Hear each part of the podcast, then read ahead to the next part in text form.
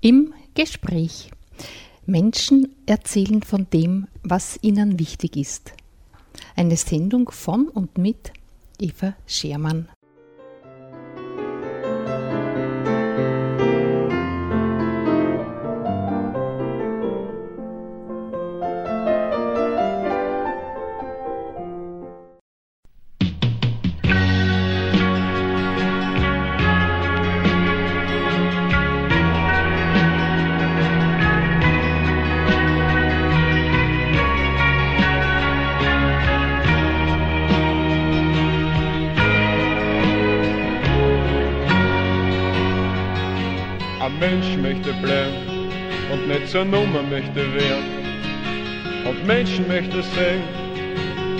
Bin sehr dagegen, dass wir unsere Häuser nur mehr für Roboter bauen.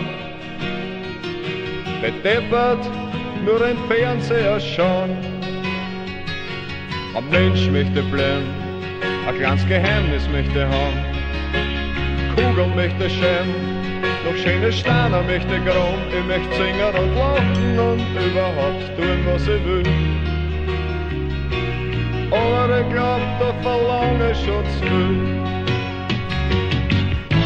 Ein Mensch möchte bleiben und will nicht verkauft werden, wie irgendein Stück war.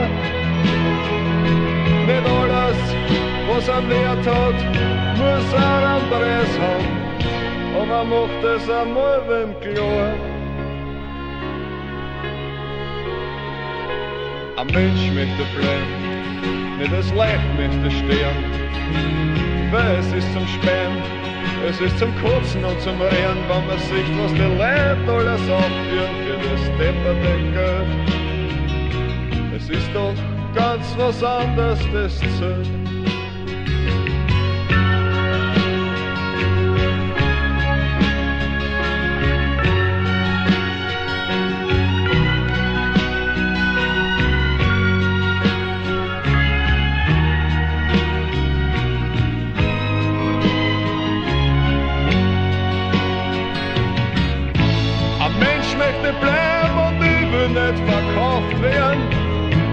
Irgendein Stück war. Nicht alles, was am Wert hat, muss auch einen Preis haben. Aber macht es einmal wem klar. Ein Mensch möchte bleiben, mein Leben möchte leben.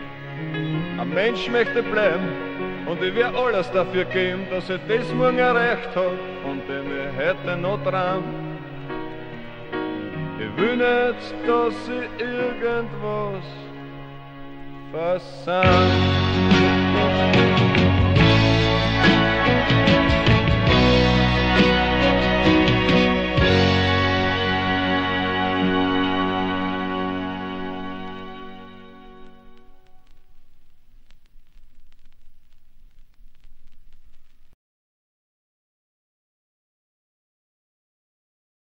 Zur zweiten Sendung zum Thema Mythos Mensch begrüße ich recht herzlich im Studio wieder Peppi und Wolfgang. Herzlich willkommen. Herzlichen Dank. Herzlichen Dank für die Einladung. Für die Menschen, die euch unter diesem Namen nicht kennen, sage ich jetzt schon die vollen Namen. Es ist Magister Josef Eidenberger und Magister Wolfgang Kratzel. Und ja, wir haben vor, heute weiter zu reden über dieses Thema kurze Rückschau. Wir haben versucht, der Menschwerdung auf die Spur zu kommen, teilweise anhand der biblischen Erzählung, von der du, Wolfgang, dann ja gesagt hast, das ist nicht historisch zu sehen. Aber es war so ein roter Faden, was ist alles passiert und wie können wir es dann verstehen und deuten. Für heute haben wir uns einiges vorgenommen. Eure Wünsche zum Schluss waren, du Wolfgang meintest, wir sollten noch auf die Problematik der Technik und des Menschwerdens eingehen, äh, weil ja auch das Unbehagen in unserer Sendung seinen Platz haben soll. Und das ja, hat unser Lebensgefühl verändert, wenn wir denken, was die Technik alles mit sich gebracht hat. Du, Peppi, wieder hast gemeint, naja, lass ich dich vielleicht gleich sagen, was du für die Sendung planst. Naja, wenn man so eine Sendung vorbereitet, zumindest bei mir ist es so, man hat einige Gedanken, Ideen, aber die Sendung wird immer anders, als wie man sie vielleicht für sich selbst konzipiert, noch dazu, wenn wir gemeinsam ein Gespräch führen. Ja? Und äh, das im Diskurs angelegt ist. Ja, auf die Frage jetzt Mensch und Technik möchte ich vielleicht gleich eingehen. Äh, was ist eigentlich sozusagen die Technik? Sie hat in der Evolution der Menschheit es dazu geführt, dass wir eine Handlungserweiterung zusammengebracht haben. Ja? Nur sind wir in einen, einen Weg gegangen, wo man irgendwann einmal beginnen muss, ja, auch die Folgen dieser Handlungserweiterung, die nicht mehr ein, ein unmittelbar in unserem engsten Lebenskreis zu beobachten ist, sondern sich eigentlich global für die Menschheit auswirkt, äh, kritisch zu betrachten. Und ich erinnere mich an den Beginn der ersten Sendung, wo du begonnen hast, wo wir gesagt haben, sozusagen die Erbsünde ist auch die Frage der Schamempfindung. Ja? Und diese, dieser Begriff der Scham kommt da bei einem österreichischen Philosophen vor, nämlich bei Günther Anders, der gesagt hat, der Mensch leidet heute an der prometheischen Scham. Zur Erklärung für unsere Zuhörer, wie kommt er dazu? Günther Anders hat in den Vereinigten Staaten gelebt, war also übrigens einmal der Ehegatte von Hannah Arendt und äh, ist in Houston in Texas in ein Museum gegangen, wo diese Raketen ausgestellt waren. Und er hat beobachtet, wie die Leute auf einmal ganz leise geredet haben, quasi es zu einer Art Anbetung dieser Technologie gekommen ist und wo, dass sie sozusagen selbst es als Scham empfinden, nicht diese Leistungsfähigkeit zu haben, die diese Technologie heute hat. Und ich glaube, dass wir, ich selbst muss mich jedes Mal schämen, wenn ich mit dem Computer nicht fertig werde bin ausgeliefert an jemanden, der mir dann hilft. Und äh, dafür kann ich vielleicht äh, aufgrund meiner Erfahrung aushelfen, wenn es um eine einfache Reparatur geht. ja. Aber dieses, diese Scham, diese prometheische Scham taucht sozusagen im 20. Jahrhundert auf würde ich sagen. Über die soll man nachdenken, zumal sie auch von Günther Anders kommt, der sich ja sehr intensiv mit der Frage des Atombombenabwurfs in Hiroshima und Nagasaki auseinandergesetzt hat. Ja, dem kann ich auch sehr viel abgewinnen, dieser prometheischen Charme. Und Günther Anders bringt ja in seiner Philosophie immer wieder auch Beispiele, also wo das ganz, ganz anschaulich werden soll. Wenn man sich zum Beispiel vorstellt, jede Maschine reagiert auf Knopfdruck, sie ist immer leistungsfähig, äh, sie braucht auch keine Pause. Die Fließbänder, die laufen Tag und Nacht. Und der Mensch hingegen ist aber einer, der da sozusagen immer hinterherhinkt, aufgrund seiner Menschlichkeit, aufgrund seiner Bedürfnisse, körperlich, aber auch seelisch, kann er mit dem Rhythmus der Maschinen nicht mithalten. Und wie reagiert er darauf? Er schämt sich dafür, dass er so minderwertig erscheint gegenüber den Raketen, gegenüber den Fließbändern, gegenüber den Autos. Ja. Er ist ein Mängelwesen gegenüber den Maschinen, die er selbst entwickelt hat. Also eigentlich der Schöpfer, jetzt der Mensch, der kreative Prozesse anstoßt, kommt in die Situation, dass er sich vor seinen Geschöpfen im weitesten Sinn zu schämen beginnt. Und das ist schon eine eigenartige Situation. Und Günther Anders und diesen Punkt finde ich ganz besonders interessant, geht noch einen Schritt weiter. Er sagt nämlich, es ist der Punkt schon gekommen und wir sind schon längst über diesen Punkt heraus, wo der Mensch die Kontrolle verloren hat über seine Geschöpfe. Kann man sich vorstellen, also die ersten, unter Anführungszeichen, primitiven Techniken, das war vielleicht äh, ein Wurfspeer, mit dem der Mensch seinen Handlungsradius äh, ein bisschen erweitert hat. Er hat plötzlich nicht mehr auf Bäume klettern müssen, sondern hat die Früchte einfach mit einem Stock heruntergeschossen oder heruntergeschlagen. Und da war ganz klar, der Mensch gebraucht die Technik. Aber mit der modernen Technik und spätestens seit der industriellen Revolution hat sich dieses Verhältnis umgekehrt. Es ist nicht mehr der Mensch, der die Technik gebraucht, sondern die Technik gebraucht den Menschen. Das kann man sich jetzt wieder vorstellen. Der Mensch zum Beispiel muss sich dem Rhythmus der Maschinen anpassen. Es gibt Schichtarbeit und es ist nicht mehr so, dass da der, der Mensch darüber bestimmt, sondern der Arbeiter, es ist ganz klar, muss zur Maschine gehen und muss sich dem Rhythmus der Maschine unterwerfen. Da gibt es einen ganz schönen Film von Charlie Chaplin. Charlie Chaplin, ein großer Visionär, ein sehr sensibler Mensch, der hat das relativ bald gespürt und in seinem Film Modern Times thematisiert er das. Da ist ein Fabriksarbeiter und dieser Fabriksarbeiter steht am Fließband. Und er muss mit dem Rhythmus der Maschinen mithalten. Und die Maschine wird aber immer schneller. Und er schafft es schon fast nicht mehr. Dann kommt plötzlich noch eine Fliege, also das Leben kommt dazwischen. Und er will diese Fliege vertreiben. Und mit der Zeit wird das dann immer ärger. Und er, er hinkt immer weiter hinterher. Und ganz am Ende ist es dann so, dass der Charlie Chaplin von dieser Maschine gefressen wird. Und dann durch das Räderwerk regelrecht ja, getrieben ist und, und dadurch rattern muss und eigentlich auch zermalmt wird. Und das greift Günther Anders, dieses Bild, in seiner Philosophie auf. Also der Kerngedanke bei Anders ist, nicht der Mensch gebraucht die Technik, sondern es hat sich umgekehrt. Die Technik gebraucht den Menschen und der Mensch hat das teilweise aber gar nicht im Blick, gar nicht am Radar, was da eigentlich abläuft.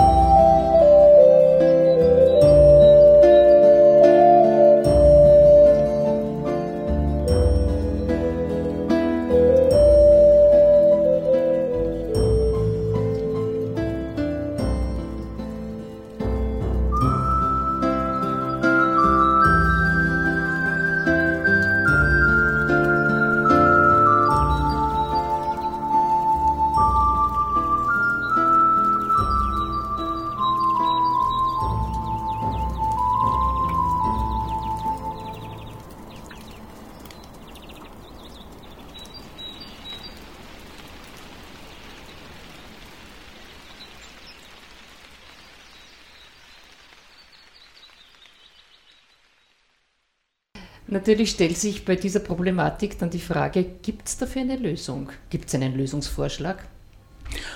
Naja, wir haben ja, wenn du jetzt sagst, Wolfgang, der Mensch und er ist der Ausgelieferte an die Maschinen und an die Technologie, dürfen wir nicht vergessen, dass es ja eigentlich so ist, es ist ja nicht derjenige, der nun gezwungen wird in das Räderwerk, sondern es ist ein anderer, der es baut, ja, und dann den, sozusagen seinen Mitmenschen in diesen, diesem Zwang ausliefert. Und das ist sozusagen auch diese gesamte Entwicklung, die wir haben, ist ja das Endergebnis einer Ausdifferenzierung der Gesellschaft in Fachkräfte, ja, wo die Leistungen des Einzelnen quasi für eine Gesamtheit zur Verfügung gestellt wird. Im Regelfall war es früher so, das war aber eine technische Handlungsleistung eines eines Praktikers oder heute sind es ja ganze Institutionen, die Forschungsbereiche leiten. Und da sind wir in einer Situation, um ein Beispiel zu bringen, der Chef von Volvo hat gesagt, ja, wir wissen, dass also das automatisch fahrende Auto äh, ein Zukunftsmodell ist und sehr wahrscheinlich kommen wird, aber wir haben das Problem der Ethik nicht gelöst, nämlich das Problem der Verantwortung. Und über das müssen wir sozusagen nachdenken. Und es ist, ich, ich merke immer wieder, wie zukunftsoptimistische, technikaffine Menschen äh, Modelle entwickeln für die Zukunft, wo ich mir die Frage stelle, ist das nicht pervers? Ist das nicht pervers? Ich nehme ein Beispiel her. Äh, es ist für Menschen heute laut Umfragen leichter vorstellbar, dass wir den Mars besiedeln, ja, das Welt, den Weltraum äh, besiedeln, als dass wir das Nationalstaat, die Nationalstaaten aufgeben. Das ist ja hochinteressant. Ja. Und äh, ich denke, wir legen derartig viel Energie und Kosten in solche utopische Modelle hinein und kümmern uns eigentlich nicht, was in unserem Vorhof passiert. Und da sehe ich also, insofern würde ich sagen, wir, wir müssen uns selbst wieder Grenzen geben. Ich sehe das nur so. Es wird also nicht anders gehen. Also zwar aus einer subjektiven und eigenen Erkenntnis heraus, dieser Versuchung, die an uns herangetragen wird, zu widerstehen und zu sagen, für mich ist es zum Beispiel so, dass ich nicht mit dem Auto nach Wien fahre, sondern eben den Zug benutze, weil das ist so ökologisch ist und dass ich in kein Flugzeug mehr reinsteige. Also auf die Frage noch einmal, ob wir da Möglichkeiten haben, auszusteigen mhm. aus, aus dieser technischen Problematik, würde ich trotzdem mit Günther Anders antworten und sagen, es gibt womöglich schon Chancen für den Menschen, aber es ist sehr schwierig, weil wenn wir ehrlich sind, wir sind heute hier zu dritt hier, wir haben alle drei ein Handy. Und wir sitzen ja auch alle im selben Boot. Und im Studio. Und im selben Studio. Aber wir sitzen ja auch alle als Menschheit jetzt im selben Boot. Ja, ja. Und man kann es sich heute eigentlich kaum leisten, auf, auf technische Geräte zu verzichten.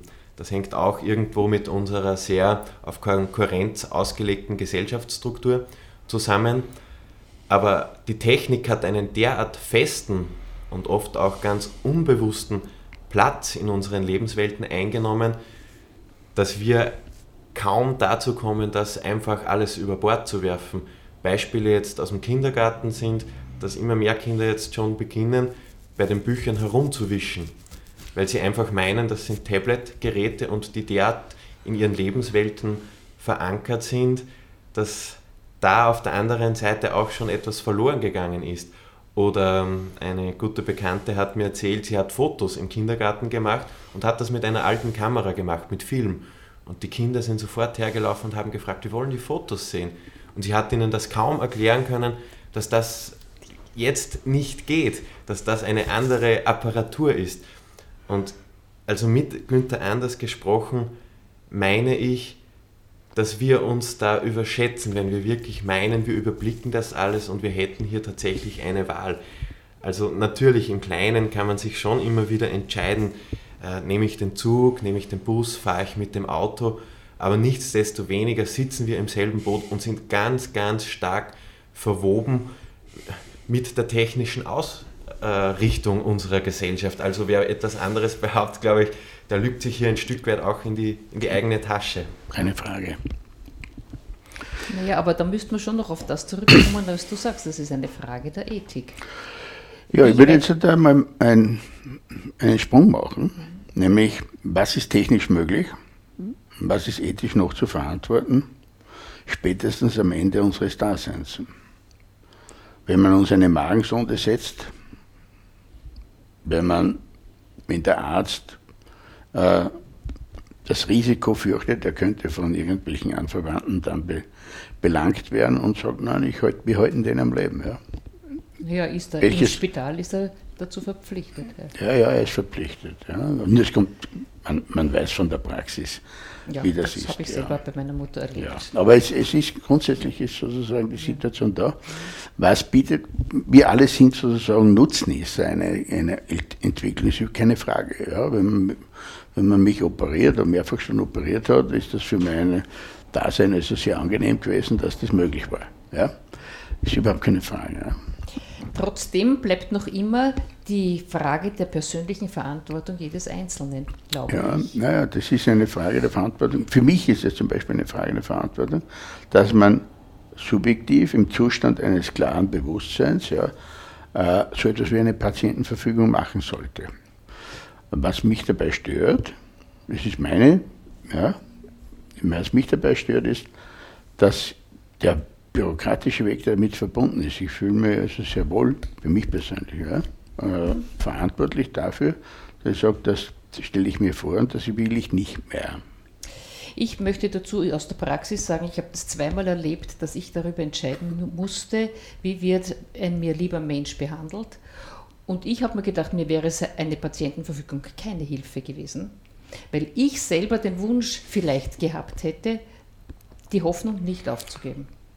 Es ist eigentlich interessant, wie wir jetzt plötzlich mitten in, in, sozusagen das menschliche Schicksal hineinkommen, aber wir sind damit gekoppelt, sozusagen an Technik. Und das sind eben die, wo ich dann sage, das ist direkt ein Fluch der Technik, weil ich dann entscheiden muss, nehme ich das in, in, in Anspruch oder ja. nicht. Ja, das ist eben auch der Punkt und das sieht Günther Anders auch ganz deutlich. Also die Technik ist immer beides, sie ist Fluch und Segen zugleich. Also man darf das jetzt nicht auch alles pauschal schlecht reden. Also wenn man sich die moderne Medizin anschaut, dann müssen wir froh sein, dass heute die Leute nicht mehr am Blinddarmdurchbruch verrecken, man muss es so sagen, oder, oder dass wir Zahnschmerzen behandeln können. Ja? Alle Fragen nach Sinn, alle existenziellen Fragen, die sind plötzlich so nichtig, wenn man wirklich an Zahnschmerzen leidet und wie erlösend das dann ist, ja? fast eschatologische Erlösung, wenn plötzlich dieser Schmerz weg ist. Also das muss man ja auch sehen an der Technik. Aber die andere Seite, die dürfen wir halt auch nicht vergessen, dass damit auch Problemfelder aufgestoßen werden, die wir vielleicht äh, so vorher noch nicht bearbeiten mussten und über die muss man sich auch unterhalten. Und gerade in der modernen Medizin, Peppi, du hast es angesprochen, gerade in Fragen äh, vom Beginn des Lebens bis hin zum Ende des Lebens haben sich da ganz, ganz neue Felder ähm, aufgetan. Also da brauchen wir jetzt nur an die Pränataldiagnostik denken und so weiter und so fort. Also das ist ja auch irgendwo äh, in den Lebenswirklichkeiten der Menschen schon längst angekommen.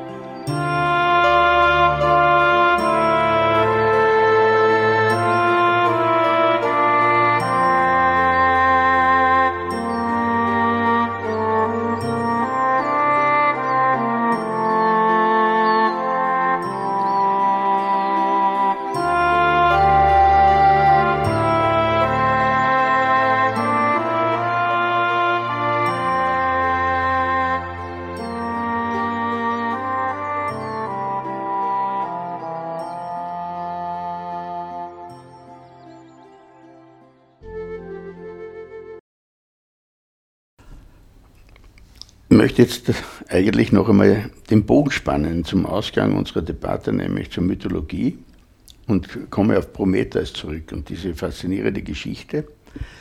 Äh, Prometheus, der den Göttern das Feuer gestohlen hat, der den Menschen geholfen hat, sich von ihnen zu emanzipieren und der quasi der Technikerschaffer ist. Und bei Aeschylus ist es ja so, dass dann äh, Prometheus an die die Felsen des Kaukasus geschmiedet wird. Und der Götterbote Hermes spricht dann zu ihm und er sagt also, mehr oder minder, Prometheus, man darf sich dich gar nicht als zufriedenen Menschen vorstellen.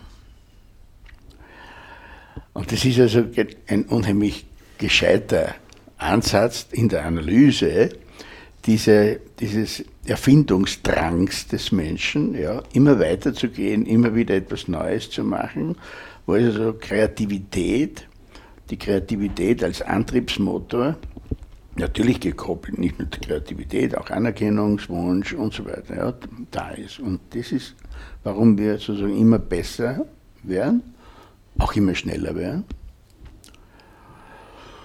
Und ich würde sagen, für mich gibt es eigentlich da zwei Persönlichkeiten, die die westliche Kultur so wesentlich geprägt haben. In dem einen, im Mythos, eigentlich ist es ja Prometheus und äh, was das Zusammenleben anlangt, eigentlich Christus, Jesus. Ja?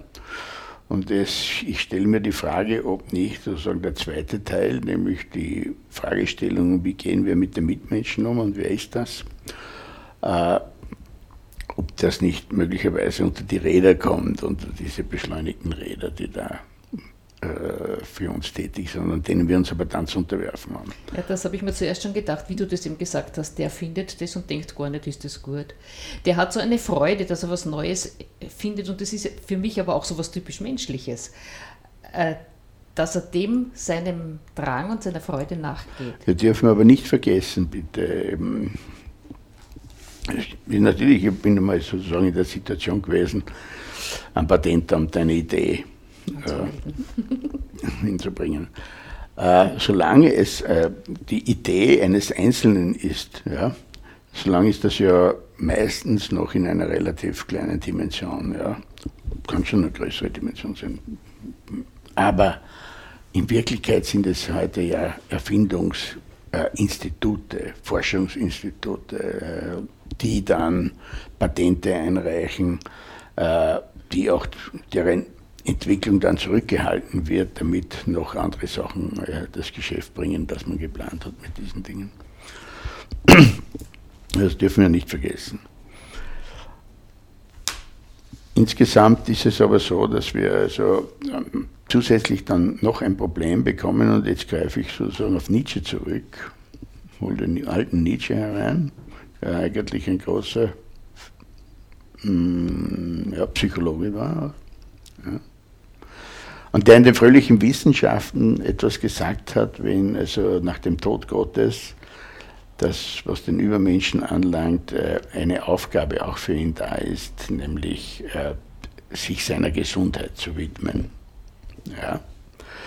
Und wir haben eine Entwicklung genommen, dass jetzt im Sinne der Leistungssteigerung und im Sinne dessen, dass wir uns trotzdem Wohlbefinden, ja, haben wir eine Wellness, haben wir Wellness-Destinationen geschaffen, äh, um uns dort äh, vielleicht in einem Kloster drei Wochen, auf, Wochen, aufzuhalten, um nachher die Arbeit noch perfekter schaffen zu können. Ja. Und diese ganze Entwicklung, die wir jetzt gehen, dieser Gesundheitswahn, auch der da ist, ja, das ist ja unglaublich, was sich da abspielt, ja, ist aber so, so auch mit einer unheimlich gefährlichen Sache verbunden, nämlich die Institutionen erwarten, dass es deine Pflicht ist, sich um deine Gesundheit zu kümmern, weil du sonst zur Last für die Allgemeinheit wirst.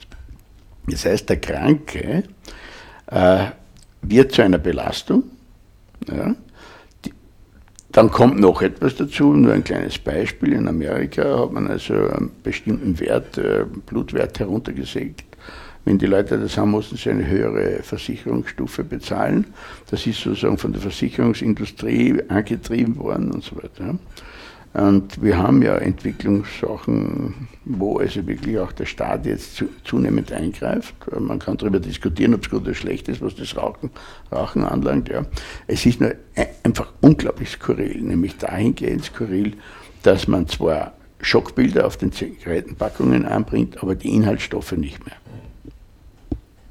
Also dem, dem möchte ich beipflichten und vielleicht diesen Gedanken noch in eine andere Richtung entwickeln, weil es ist ja damit auch irgendwo implizit mitgesagt, dass derjenige, der krank wird, letztlich auch selbst daran schuld ist. Und das ist für mich noch die viel problematischere Seite, dass man eigentlich alles in den Machtbereich des Einzelnen hineingibt. Und wir wissen ganz einfach, oft vielleicht auch aus persönlicher tragischer Erfahrung, dass man vieles ganz einfach überhaupt nicht in der Hand hat, das meiste überhaupt nicht in der Hand hat. Jeder Mensch kann krank werden, körperlich, genauso seelisch, ohne dass er dafür irgendetwas beigetragen hätte. Das bricht über einen herein und diese Unverfügbarkeit des Lebens, die will man halt immer mehr auch mit technischen Mitteln aussperren und immer mehr verkleinern.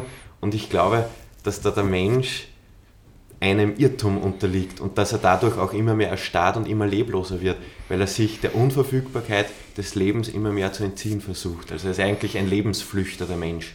Interessanterweise gab es ja früher den Ausspruch, habe ich von Theologen unter Anführungszeichen gehört, wenn du krank wirst, ist das eine Strafe für dein für das, was du nicht gut gemacht hast, also für deine Sünden. Das war ein schlechter Theologe. Ja, das weiß sagen. ich, aber das habe ich immer wieder gehört. Und jetzt finde ich, das kommt uns jetzt auf andere Art und Weise genau. zurück. Also diese Denkmuster, diese Denkmuster von äh, Tun- und Ergehenszusammenhänge, die begegnen uns ja auch schon in der Mythologie.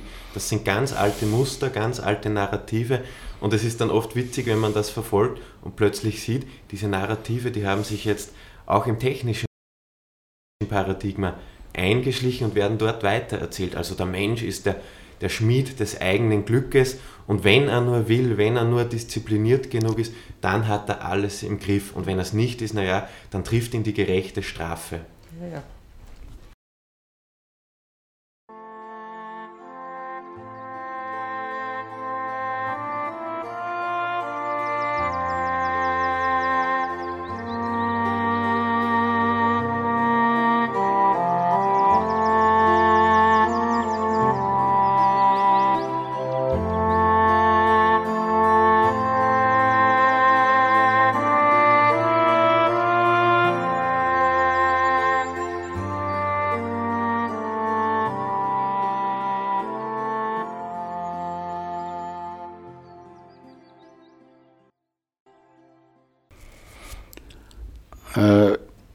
Wir sollten etwas nicht vergessen, nämlich dass wir Menschen immer schon auch vor der Fragestellung gewesen sind von Freiheit und Sicherheit. Das sind zwei dialektische Gegenspieler. Und wenn wir auf die reale Welt schauen und auch auf Kulturen, dann wissen wir, dass in Amerika, um ein Beispiel zu bringen, ja, der Freiheitsgedanke ganz oben steht. Dort sind sie auch hingegangen, weil sie aus, wegen der Unfreiheit in Europa ja, hingehen mussten. Und daher ist auch dieser, dieses Denken dort, ja, du bist alleine verantwortlich für dein Leben. Geht es dir gut, ist recht, da kommt also noch der Calvinismus dazu und so weiter. Und äh, geht es dir nicht gut, dann hast du eben, und du, du hast auch alle Chancen. Verdeutlicht, ja. dass keine Krankenkassen haben. Nicht? Ja, und damit sind wir sozusagen bei einem, äh, bei einem Denken, ja, äh, das dir quasi dein Leben alleine überantwortet. Äh, wir in Europa haben eine andere Geschichte, nämlich wir haben uns äh, im vergangenen Jahrhundert zweimal die Schellen so eingehauen, dass also die Sicherheit ein wesentlich größeres Thema geworden ist für uns. Und es ist eigentlich sozusagen die große Leistung des rheinischen Kapitalismus, kann man sagen, äh, dass man einen Sozialstaat dieser Art, wie wir ihn haben, aufbauen konnten. Das gilt sowohl für Deutschland, zum Teil gilt also auch für Österreich. Und die wenigsten von uns sind sich dessen immer bewusst, in welchem Reichtum an Sicherheit wir in unserem Sozialsystem und Krankensystem überhaupt leben. Im Vergleich zu anderen Ländern äh, dieser Erde. Das ist also unglaublich. Da sind wir, gehören wir zu den Reichsten dieser Welt. Und nun haben wir durch diese Sicherheit quasi Freiheiten gewonnen. Ja, und die Frage ist, äh, die Freiheit haben wir nun, aber wann beginnen wir sie zu lieben? Ja? Und äh, wir müssen, das ist natürlich jetzt so, dass da beginnt sozusagen ein, ein Spannungsfeld, und jetzt komme ich nochmal auf Nietzsche zurück und diesem Gesundheitszwang und Gesundheitswahn, wo man eben heute sagt, Gesundheit ist Bürgerpflicht und der Kranke ist ein möglicher Parasit der Gesellschaft, ja, weil die Not ist teuer und daher kommt der Zwang. Ja.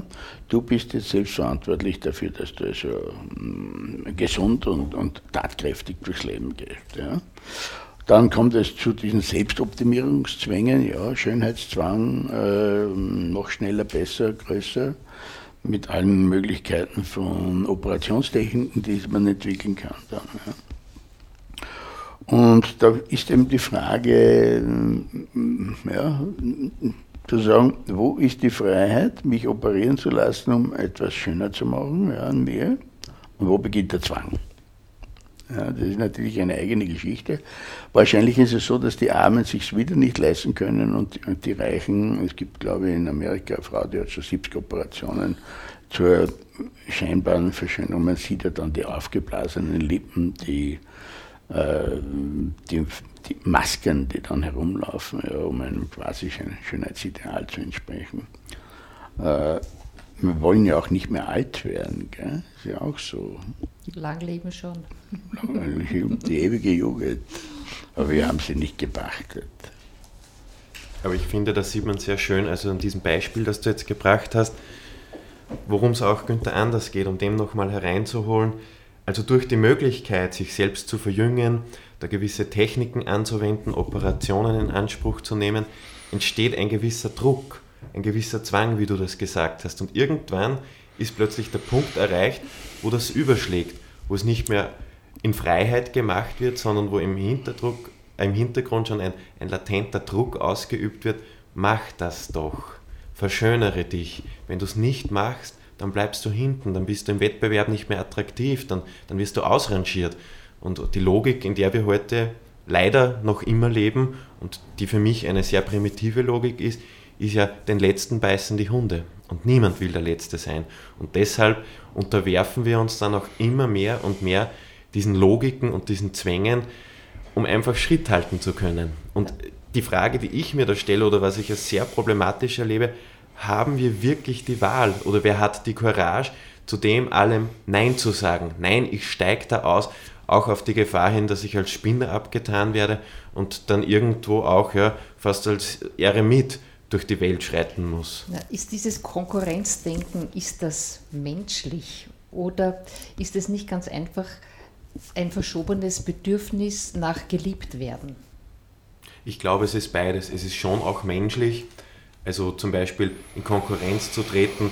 Äh, ich denke, da jetzt, der Pepe war mein, mein Turnlehrer, da haben wir sehr oft Fußball gespielt das gefällt einfach auch den Burschen. Das, das, das ist schon auch ein inneres Bedürfnis, das wir in uns tragen, sich aneinander zu messen, zu schauen, wo ist mein eigener Platz.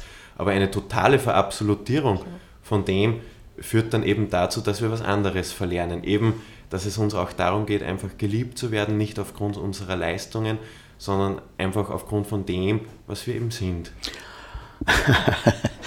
ja, das ist also die. Die Faszination des Fußballs, sage ich einmal. Und ich habe selbst also bis zum 50. Lebensjahr äh, gerne mitgespielt. Weißt Bin, du überhaupt noch, dass, ich, dass du mal mit uns gespielt hast und ich dir die Brille runtergeschossen habe als Schüler? Naja, ich habe das verziehen. Gott sei Dank. Äh, das war das Risiko, Berufsrisiko, ist überhaupt kein Problem gewesen. Äh, die Situation ist, die, war auch kein Versicherungsfall, bin ich überzeugt. ja. Äh, die Frage war ja auch, ich bin ja auch oft heftig kritisiert worden, weil ich mit den Schülern Fußball spiele, aber man hat die soziale Komponente nicht gesehen. Es ist nämlich so, bei elf Spielern in einer Mannschaft dürf, kann ruhig ein oder zwei schwach sein. Das ist nicht das Problem, das können die anderen kompensieren. Wenn, sie, wenn du Volleyball spielst und eine ist schwach, verliert die Mannschaft. Mhm, mhm. Daher ist, das hat eine wirkliche soziale Funktion. Ja? Und es ist halt äh, schon eine Frage auch äh, einer Pädagogik, ob ich Situationen schaffe, wo sozusagen mehr scheitern oder weniger scheitern. Naja, weil im Fußball hat jeder seine Rolle zugeteilt und im Volleyball ändert das ständig. Muss Nicht, jeder an jeder Stelle gut sein. Ja, aber das ist nur ein Teil des Nein. Ganzen. Ja. Aber das ist beim Fußball kann also auch der technisch Schwächere, das weiß jeder, Stürmer, der reagiert gar nicht auf deinen Haken und kommst nicht vorbei. Ja. Also, aber das ist äh, sozusagen, ich halte Fußball für, ganz, für Burschen für ein ganz wesentliches Spiel. Und jetzt will ich dagegen setzen, ich habe erlebt, als Lehrerin und ich selber bin wahrscheinlich so, ich habe mich immer ganz schwer getan bei Spielen, wo es Verlierer und Gewinner gibt. Ich hatte immer viel lieber Spiele, wo man etwas miteinander macht. Äh, weil entweder habe ich immer Leid dann, weil ich verloren habe, oder es hat mir der andere Leid getan, weil er verloren hat.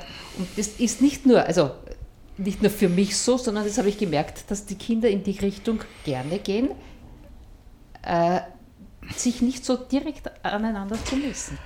Also ich bin mir nicht ganz sicher, ob eine Pädagogik, die so ausgerichtet ist, dass man den Kindern jegliche Frustration erspart, ob das die richtige Pädagogik ist. Ich glaube, dass es, wir, wir sind aus unserer Evolution heraus, das muss man schon sagen, darauf ausgerichtet, äh, sozusagen Rang und Ordnung, ja, gekoppelt auch an bestimmte Leistungsfähigkeiten zu sehen.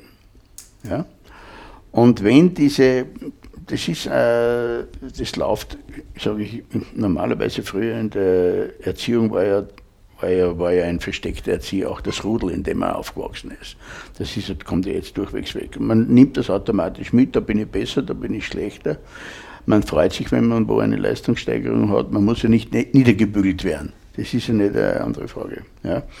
Und das muss nicht das oberste Prinzip sein. Ich habe aber subjektiv als Turnlehrer schon die Erfahrung gemacht, dass die Kinder wissen wollen, im Wesentlichen, wo stehen sie. Und ich stelle immer die Frage, äh, wenn jemand sich um eine Spitzenleistung bemüht hat, das bleibt in seiner Erinnerung. Ich weiß heute noch, wie schnell dass ich gerannt bin einmal in meinem Leben oder wie weit dass ich gesprungen bin. Ja? Wenn wir den Kindern das alles wegnehmen, nehmen wir etwas weg aus ihrer äh, erzählbaren Lebensgeschichte. Ja, und vor allem nimmt man ja denen die Möglichkeit, die vielleicht gerade da gut sind und woanders nicht so gut Ja. sind, auch ihre Erfolgserlebnisse Genau, genau, haben. ja. Aber wir haben, der, darf ich noch kurz Ja. etwas ergänzen? Diese, diese individuelle Anlage, die wir haben überhaupt, ja, äh, von Selbstnutz ja, und Arterhaltung, ja, von Distanzhaltung, Territorialdenken, ja, das ist meine soziale Gruppe, das ist die andere soziale Gruppe. Da dürfen wir nicht vergessen, dass früher der Aggressor, um ein Beispiel zu bringen, ein Vis-à-vis war. Ja? Wenn wir heute in diese Zeit hereinschauen, wo in Frankfurt der auf den Knopf drückt, wenn in Afghanistan die Bombe runtergeht, ja? Dann haben wir eine Situation, wo es die Aggression in die Anonymität ja, verschwindet. Und man darf nicht vergessen, wie sehr das die Seelen der Leute ja, kaputt macht und welche Aggression es bringt, wenn ein technisch überlegener Gegner permanent über dir mit der Drohne ja, droht. Ja. Und ich glaube, dass also gerade in diesen äh, islamischen Kulturen eine derartig hohe Aggression entsteht gegenüber dem Westen, weil diese Art der Kriegsführung äh, auch nicht mehr sozusagen äh, Kultur, Kultur entspricht, aus der sie selbst noch herausgekommen sind. Ja. Ja, Sie haben eine Entwicklung übersprungen sozusagen. Ja, und damit haben wir aber etwas, und das ist der letzte Satz, den ich dazu sage, damit kommt wird die Anonymität zu einem Tummelplatz für Bösewichte. Ja?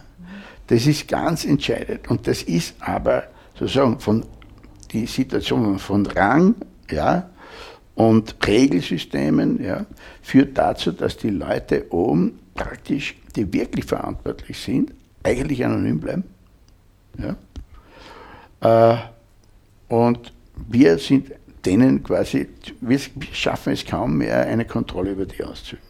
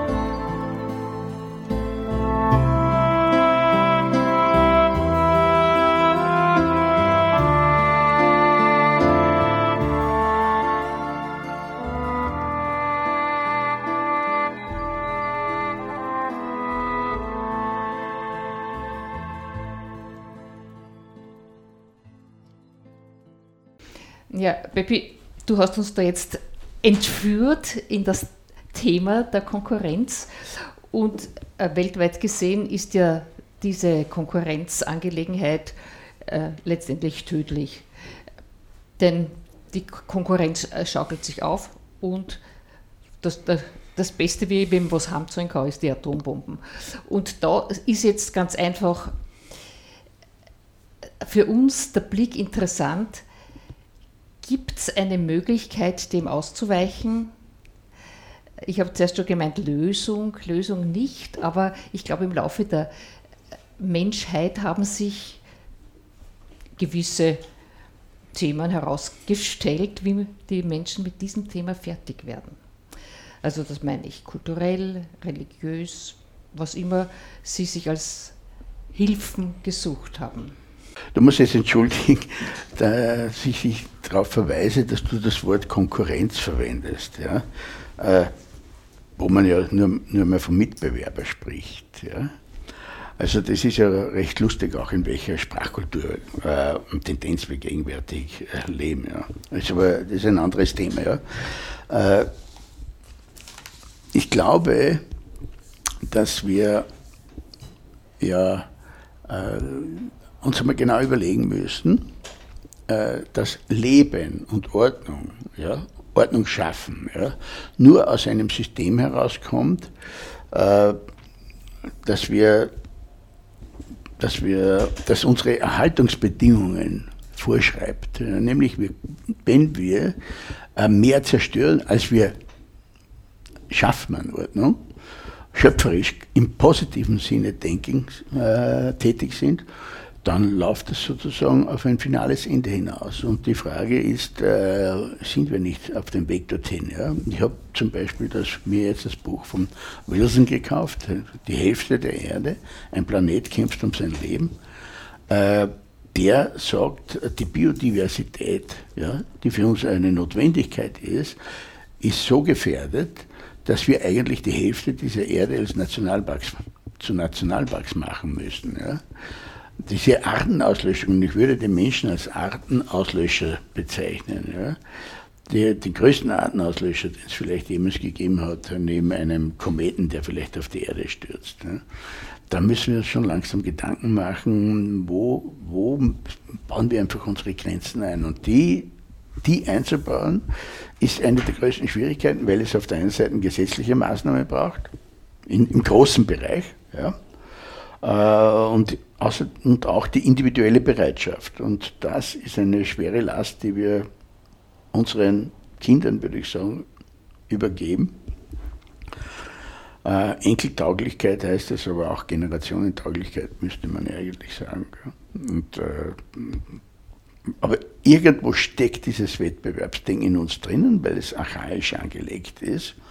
Äh, aber wenn es so weit führt, dass wir praktisch die Erde nicht uns untertan, sondern zerstören, dann geht es also mit unserem schönen Planeten bergab, der ja, muss, darf ich, wenn ich das noch ergänze, ja, dieses Bewusstwerden, dass es ein großer, wunderschöner, blauer Planet ist, der da, das ist eigentlich erst mit den Bildern gekommen, die vom Weltall aus äh, durch die Raumfahrt ja, auf diese Erde möglich geworden sind und sämtliche ja, Astronauten schwärmen davon, von, dieser, von diesem wunderschönen Planeten. Und das Weltbild wirklich verändert hat. Das hat das Weltbild verändert. Ja. ja.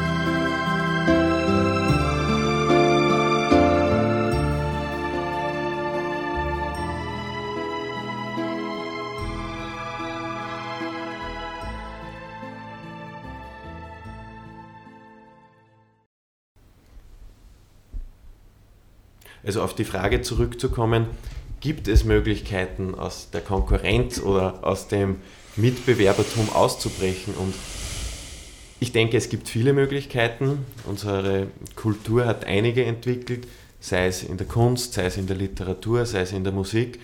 Und ich möchte jetzt aber im Speziellen noch auch auf, auf die Religion zu sprechen kommen, weil ich da einfach, denke ich, äh, sehr sattelfest bin und das irgendwie für mich ein Heimspiel ist. Und die Möglichkeit, die da die Religion in die Hand gibt, ist, dass sie Menschen herausnimmt aus den Konkurrenzverhältnissen, in denen sie oft stecken. Konkurrenz gehört zum menschlichen Leben dazu, keine Frage. Aber in der Religion wird dann immer wieder auch der Blick geweitet und dem Menschen gesagt, pass auf, identifiziere dich nicht zu stark mit deinen Leistungen, nicht zu stark mit deinem Erfolg, sondern auch, was du abseits davon bist, ist gemeint, ist gewollt, ist gewertschätzt. Du bist noch einmal aufgehoben in einer umfassenderen Sphäre und mit einem ja ähm, vielsagenden und gleichzeitig nichtssagenden Wort nennt man das eben in der religiösen Sprache. Du bist aufgehoben in dieser Wirklichkeit Gott die auf dich blickt, die dich wertschätzt, die dich gemeint hat. Ganz abseits von dem, was du leisten kannst, ganz abseits von dem, äh, was du gegenüber deinen Mitmenschen darstellst. Und dieser Blick, sage ich jetzt einmal, dieser Blick von außen, der soll den Menschen, denke ich, auch seine Scham nehmen, die ihn antreibt, die irgendwo in ihn hineingelegt ist. Pass auf, lieber Mensch, schäme dich nicht für das, was du bist ich habe dich bei deinem Namen genannt. Und das ist irgendwo etwas, was den Menschen vielleicht auch immer wieder herausheben kann. Das ist jetzt auch keine Pille, die man einwirft und plötzlich ist alles erledigt. Es ist eine Geisteshaltung, in die man hineinwachsen kann, aber ich bin auch realistisch. Es gibt viele Menschen, die einfach, ich nenne es einmal, religiös unmusikalisch sind, die sozusagen auch auf andere Techniken, auf andere ähm, Sprachspiele zurückgreifen müssen, können, sollen um sich da irgendwie auch Luft zu verschaffen. Sei es Anti-Aggressionstraining, irgendwo ja, ein paar Sachen zertrümmern, um sich so wieder Luft zu machen. Aber ich sehe trotzdem in der Religion eine Möglichkeit neben vielen anderen, also ich will da keineswegs jetzt irgendwie eine Katechese machen, eine Möglichkeit, dem entgegenzuarbeiten. Du, bei, bei dem Wort religiös unmusikalisch habe ich jetzt auf dich geschaut.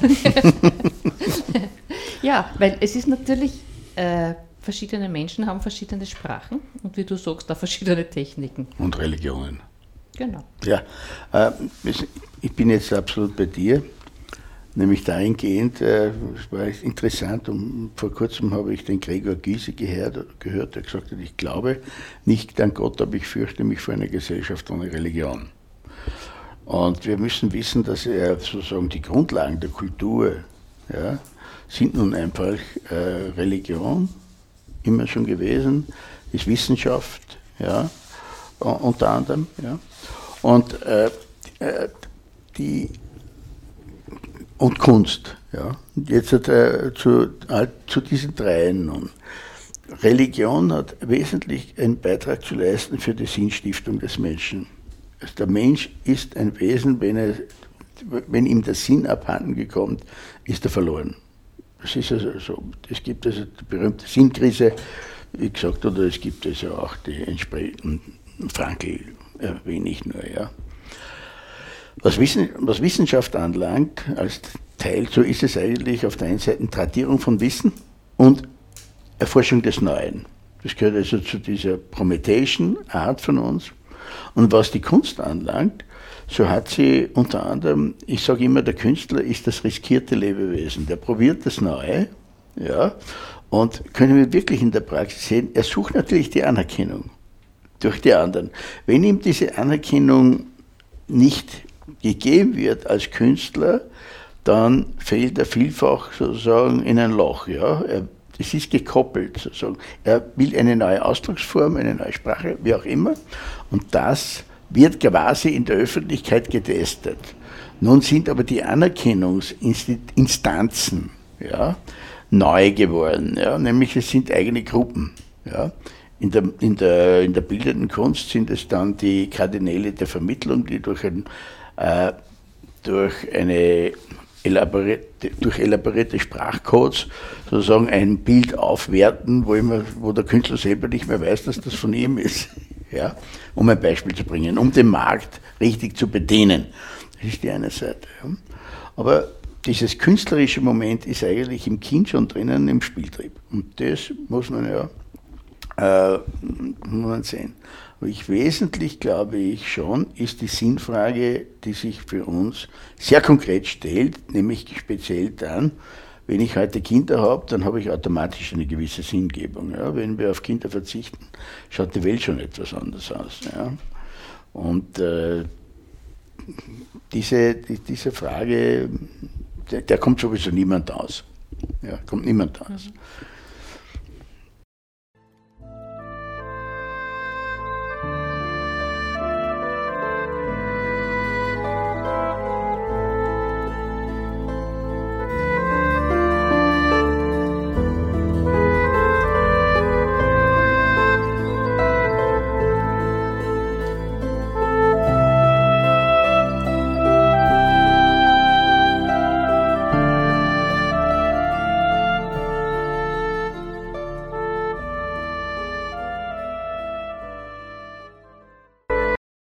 Ja, dann schauen wir mal in die Praxis. Wie sieht es dort aus? Was tut Not? Welche Kräfte sind, werden gebraucht, um sozusagen im Positiven zu enden? Naja, was wissen wir eigentlich? Von, von uns als Menschen wissen wir, dass wir gewissermaßen auf die Zugehörigkeit und Anerkennung durch Gruppe angewiesen sind. Ja? Und dieses dadurch laufen wir aber die Gefahr, und das haben, Forschungsergebnisse, dass wir lieber etwas Falsches behaupten, als von der Gruppe ausgestoßen zu werden. Ja? Und das ist ein ganz großes Problem, das wird auch medienmäßig entsprechend betrieben, ja? Äh, das zu Zwängen führt. Und daraus resultiert aber, dass sozusagen das, das Individuum ja, eigentlich befähigt sein muss, auch im Widerstand, in den Widerstand zu gehen. Ich sage jetzt mal, kritisch zu sein, sich zu distanzieren, im Wesentlichen die Folgen des Handels zu bedenken, soweit wir es überhaupt können. Ja, ich habe das x-mal erlebt, dass ich mir die Frage gestellt habe, ja, ihr fordert das, aber die Konsequenzen daraus habt ihr da, ja? Äh, und, ja? Und, und wir müssen sagen, wir brauchen viel Zivilcourage, ja? Partizipation, am politischen, am Gemeinwesen und am politischen Geschehen. Ja. Und was wir auch brauchen, ist also eine äußerst kritische Überlegung dahingehend, ob nicht, ich sage jetzt die, die Philosophie und die, mm, mm, die Medien mit beteiligt natürlich, ob wir nicht einen Weg gehen, dass wir die Frage von Wahrheit ja, äh, lange an den Rand gedrängt haben. Ja, es gibt verschiedene Wahrheitstheorien, aber gegenwärtig, wenn ich nach Amerika schaue, es ist einfach die Frage, wer stellt den Anspruch, ich verkünde die Wahrheit. Ja? Und offensichtlich ist es so, dass also Leute, die eine Zeitung noch lesen können, sich leisten können und lesen können, offensichtlich diejenigen sind, die also gegen den neuen Trend der großen Wahrheitsverkünder. Und es ist vollkommen gleichgültig, ob das falsch ist, was der sagt oder nicht. Er sagt es und er macht das schon. Also da dreht sich etwas bei mir im Morgen um. Ja. ja, Wahrheit ist das eine, da stimme ich dir zu. Und das andere ist für mich, da bin ich wahrscheinlich ein unverbesserlicher Christ, ist die Liebe. Und das ist mir in meiner Arbeit, in diesem ganz kleinen Wirkungsbereich, der mir da als Mensch überantwortet ist, das Wichtigste. Also jetzt bei der Jugendarbeit zum Beispiel, den Jugendlichen Räumen zu geben, wo sie sie selbst sein können, wo sie Wertschätzung erfahren, wo ich ihnen vermitteln möchte, pass auf, hier bist du willkommen, hier bist du Mensch, hier kannst du sein, ich bin bei dir, ich höre dir zu, ich möchte nicht dir jetzt eine Richtung machen und dich langsam da irgendwo hinlenken, dass du dann irgendwo in der Kirche sitzt beim Gottesdienst brav.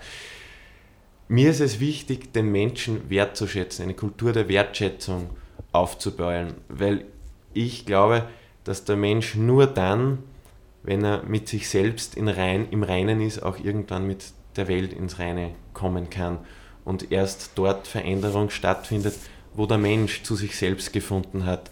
Nicht umsonst ist im Orakel von Delphi der Schriftzug gestanden, erkenne dich selbst, Mensch. Blick zuerst einmal auf dich selbst und dann schau hinaus in deine Zukunft, was da orakelt wird. Und das ist mir in meiner Arbeit wichtig, das wieder freizulegen. Und ja, da bin ich getrieben von meinem naiven Glauben, dass der Mensch letztlich doch ein guter Kerl ist und im Innersten kein Schweinehund. Dann sage ich euch danke für das heutige Gespräch. Ich verabschiede mich von dir, Josef Eidenberg, genannt Peppi, und von dir, Wolfgang Kratzel. Dankeschön.